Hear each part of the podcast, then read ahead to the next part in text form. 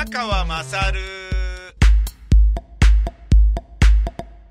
宮川勝です。えー、お前の母ちゃん宮川勝をこうして改めて撮るっていうことがですね、えー、やってそうで全然やっていなかったっていうことに気づいて、えー、まあやってみようかっていうそういう、あの、気分になったんですよね。気分になったっていうのじゃないな。気分になったっていうと、今まで更新したくない気分だったみたいな気がするけど、えー、忘れてたっていうね。あの、そういうところに思い至ることがなかったっていうだけの話なんですけれども、あのー、まあ、ニンニン乳首で、えー、撮って、あのー、オンデマンドで、えー、更新していた時っていうのは、MP3 っていう企画がまだ出てくる前で、まあ、ビル・ゲイツがブイブイ言わせてた頃ですから、あのー、Mac なんか潰れんじゃねえのみたいなことを言っていた時期で、あのー、Windows メディアプレイヤーで再生できる WMA でしたっけ？あのファイルに、えー、コーディングして、で、出してたんですよね。で、それがすげえいっぱいあるのに、あのー、MP3 とか、ポッドキャストとか、そういうものが割とメインストリームとなっていき、あれ？こんなにいっぱい、あの、WMA ファイルとかあるのに、あの、あららみたいな、どうなの？みたいなことで、えー、ちょっと、ポッドキャスト化してくれよっていうことを、221首やってる時に、あの、聞いてくださってる人たちから言われてたんですけど、もうその時、ものすごい仕事が忙しかったとか、そういう状態だったんだと思うんですよね。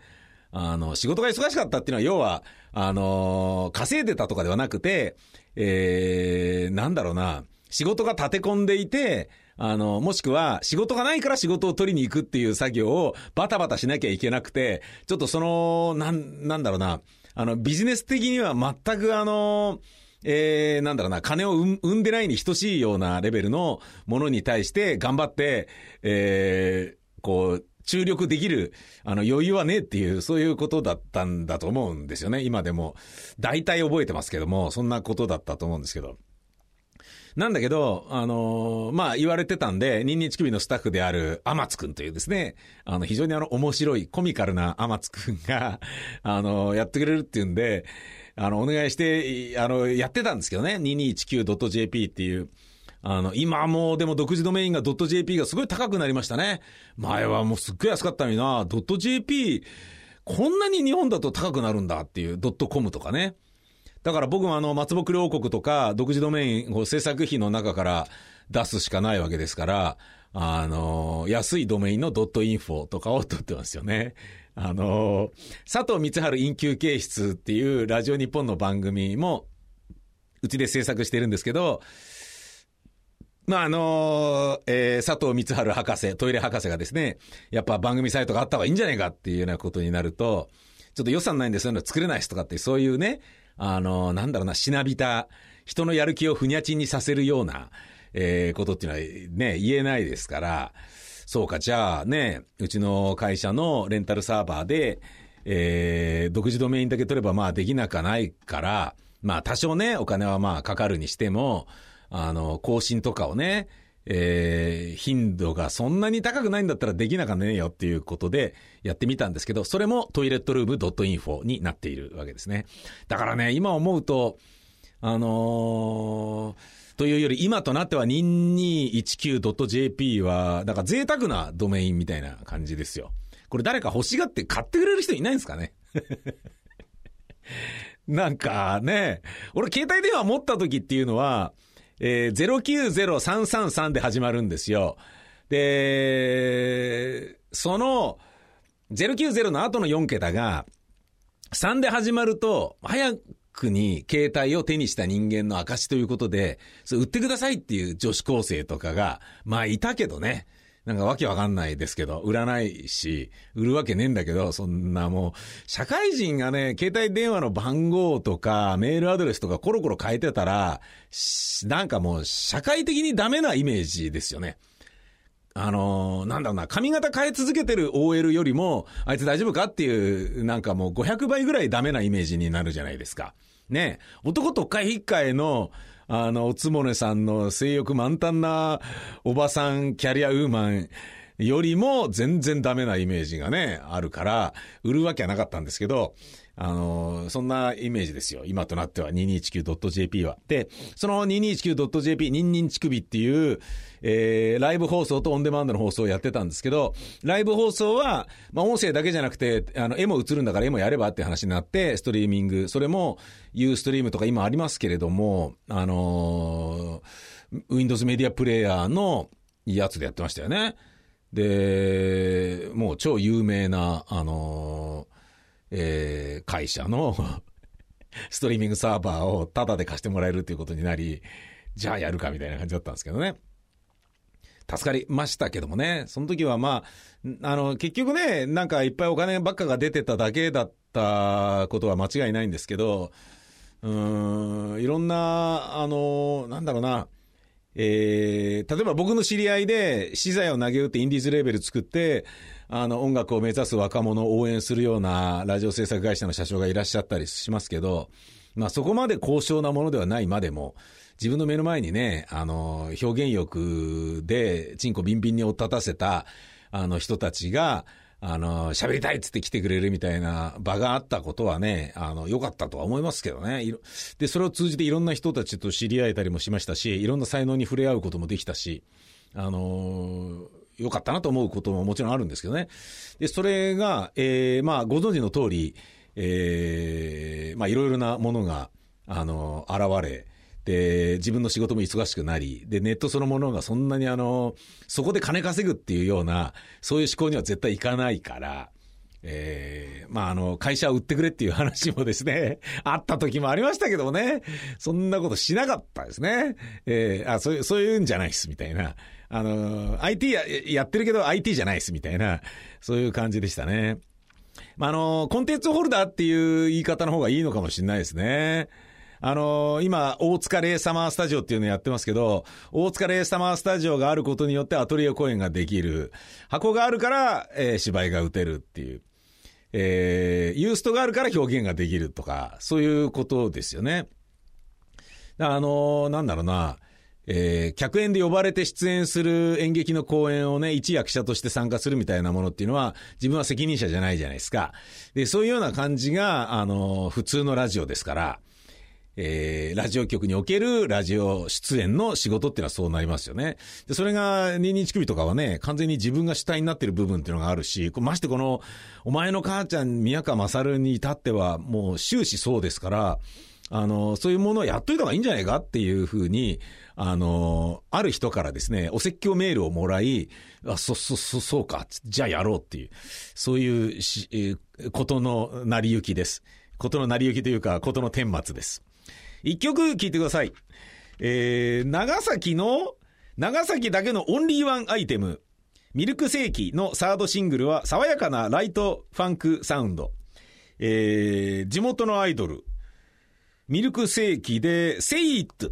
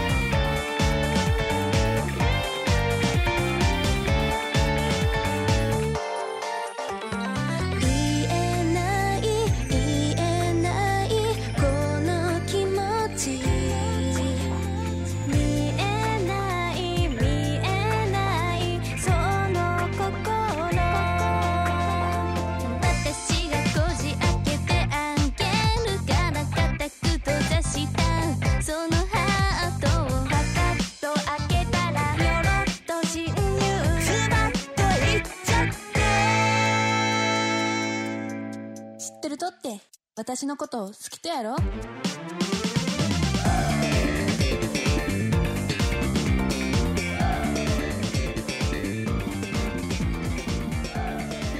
ミルクセーキでセイトでした。僕はあのートライブという映画を見て非常に感動したんですけど、あのー喋れない人しか出てこないって、セリフが一個もない、劇版も一個もない。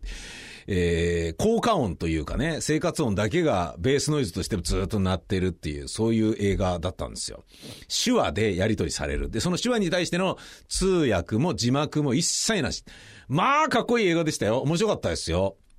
で、これをラジオパーソナリティが面白いと思うっていうことは、どうなんだろうなと、まあちょっと思ったところもあるわけです。あの、僕ね、えっ、と、ラジオそのものは大好きなので、あの、ラジオがテレビの付録みたいなメディアになってほしくねえなっていうようなのもあるから、あの、テレビはほとんど見ないようにしてるんですね。なぜならテレビ見て、それが面白かったり有名な番組だったりすると、あのテレビで言ってたけどさ、みたいな、あの言い方になっちゃうじゃないですか。そのテレビを見ていることが前提となっている会話っていうのをやりがちですよね。それは違うよなっていう。あのーでもそれを排除してしまうと、自分みたいにタレントじゃない人間は、知り合いの誰々がさって言ったって知らねえよ、そんな奴の話ってことになっちゃうから、すんごいフリートークの幅が狭まってしまうというのは、しょうがない部分。で、今まで数十年背負ってきた十字架でもあるんですけれど、ただ、じゃあそれを削るとなると、えー、一定通じることで言えば、あの、今日で言うとね、なでしこ勝ったねっていうことになったりするわけですよ。で、スポーツ系のことならいいんだけど、そうじゃないと、いや、集団的自衛権はさ、みたいなことになっちゃって、なんか普通のおっさんが、あの、政府に対してガタガタ文句言って管巻いてる、なんか新橋の居酒屋みたいな、そういう成り行きになりかねないところは、あの、危険要素として僕の中では結構、あの、ナーバスに、繊細に取り扱おうと思っていることではあるんですけれどもね。あのーそんな、えー私がですね、えーラジオでは、あのーまあ、テレビにのね、付属のような、付録のようなメディアになってほしくないという部分があるけれど、でもそれに通ずるような、あの、ことになってしまうんではなかろうかってちょっと思ったというのはですね、そのトライブという映画は、あの喋れない人、耳が不自由な人が出てきて、あの、出演者も、つまり役者さんもみんなそうなんですよ。で、手話でやり取りするんですよね。面白かったのはね、その手話のやり取りなんだけど、それを最初理解しよう、理解しようと思ってんだけど、理解しようっていうふうに思ってたことを忘れてしまうぐらいやり取りの中身が見えてくるんですよ。すごい映画ですよ。びっくらこきましたよ。これずっと置いてきぼりにされちゃうの？と思ってたら全部わかるようになってくるんですよ。気持ちが通ずるんですよ。言葉なんつうものは本当に、あの、まやかしでしかないんだなと、人の気持ちを表していないなっていうような、そういう気さえするね。役者がね、演劇やってると、セリフ言うために舞台出てくる。セリフ言うっていうことにすごい頑張りまくるんだけど、いや、そうじゃねえよっていう、そういうことを改めてあれなんかはつ、あの、理解できるんじゃないかなというふうに思うう映画だったんですけどね。で、それをこうして面白い面白いっていうふうに紹介するっていうことは、あのー、何なんでしょうね。あのー言葉はいらねえよみたいなことを言ってるようなことにもなっちゃうし、ダメじゃんみたいなことになるし、手話のラジオなんか、パーソナリティできねえしっていう、じゃあラジオじゃねえしっていうことになるし、じゃあね、ラジオを通じて、いや、ぜひ、耳の不自由な方はこれ映画見てくださいって言ったところで、で耳の不自由な方はこれすら聞こえねえしっていう、もう、じゃあどうしましょうっていう、そういうお話ですよ。いや、でも、あのー別に耳が不自由な方とか喋れない方に見てほしいっていうわけではないんですよ。もう一般的な普通の人に見てほしいんですよね。それはまあ別にあの、体が不自由な方の気持ちを少しでも理解しようぜとかいうような綺麗事とか、あのーなんだろうな、下り顔で説教がましいことを言いたいわけでは全くなくて、単純に作品として面白いよっていうだけのことなんですけれども、あのーただそんな中少し気になったのは、耳が不自由な方があの映画を見たらどう感じるんだろうなって思ったんですよね。音はバンバン出てくん、で、出るんですよ。あのー逆にね、夜中とかに、あのーまあ、ローアの寄宿システムの学校なんですけどね、えー転校生が現れて、えーところから、その学校の生活を描く。で、その中に不良グループがあって、その中でのいざこざとか、一人の少年がそこに溶け込みながら恋愛したり、でも、その恋がちょっと儚いものであったりみたいな、いろんなことにあの、なっていく、まあ、描いた青春群像みたいな、あの、一言で言うとね、そういうものなんですけど、まあ、迫力あるいろんなシーンが、あの、なんだろうな、ヒリヒリするような、あの、素敵な映画なんですけれども、で、その中でね、寄宿の、まあ、寝泊まりしてる全寮制の寮だから、寝てるところに夜中にドカドカっとこう動いて、誰かの部屋に行くみたいなこととかも、すんげえ音立てて言ってるから、う、何かの強い決意があるのかとか、えー、意志が強いのねみたいな風に思って僕らは見るんだけど、考えてみたら寝てる人も、そこ歩いてる人間も、その人の足跡とかうるさいものとって一切聞こえてないわけだから、振動がなければ何にもないわけじゃないですか。っていうことは決して態度がでかく、夜中にけたたましい足音で廊下を歩いてるっていうわけではないんだよね。そうやって、ああ、そうかそうか、これ別にあの、なんだ、強い何かの決意の表れってわけではないんだよな。だ、なぜならひっそり静かに歩く必要がないんだからな。明かりをつけない限りは音は立てても迷惑じゃないんだな、夜中は。この学校のこの量は。っていう、なんか、価値観とか物差しの、えー、なんだろうな、あの、ずらしてみるっていうことを最初はしなきゃいけなくて、で、それが心地よい部分もあるんですよね。気づくと、あのー、その、えっ、ー、と、登場人物たちの中に自分もいるような、そういう映画なんですよね。おすすめですよ、ドライブ。えー、とね、俺は見たのはね、アップリンク、渋谷ですね。もう、大塚レイサマースタジオよりも狭い映画館ですよ。なんであんな狭いとこで、やってんだろうなっていう、もう、もう、超いい映画なんですけどね。まあ、R18 プラスでございます。えー、お相手は私、宮川勝でした。まあ、えー、適当に 適当に、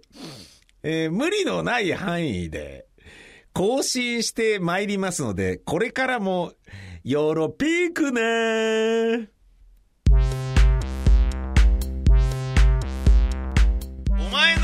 ちゃん宮川勝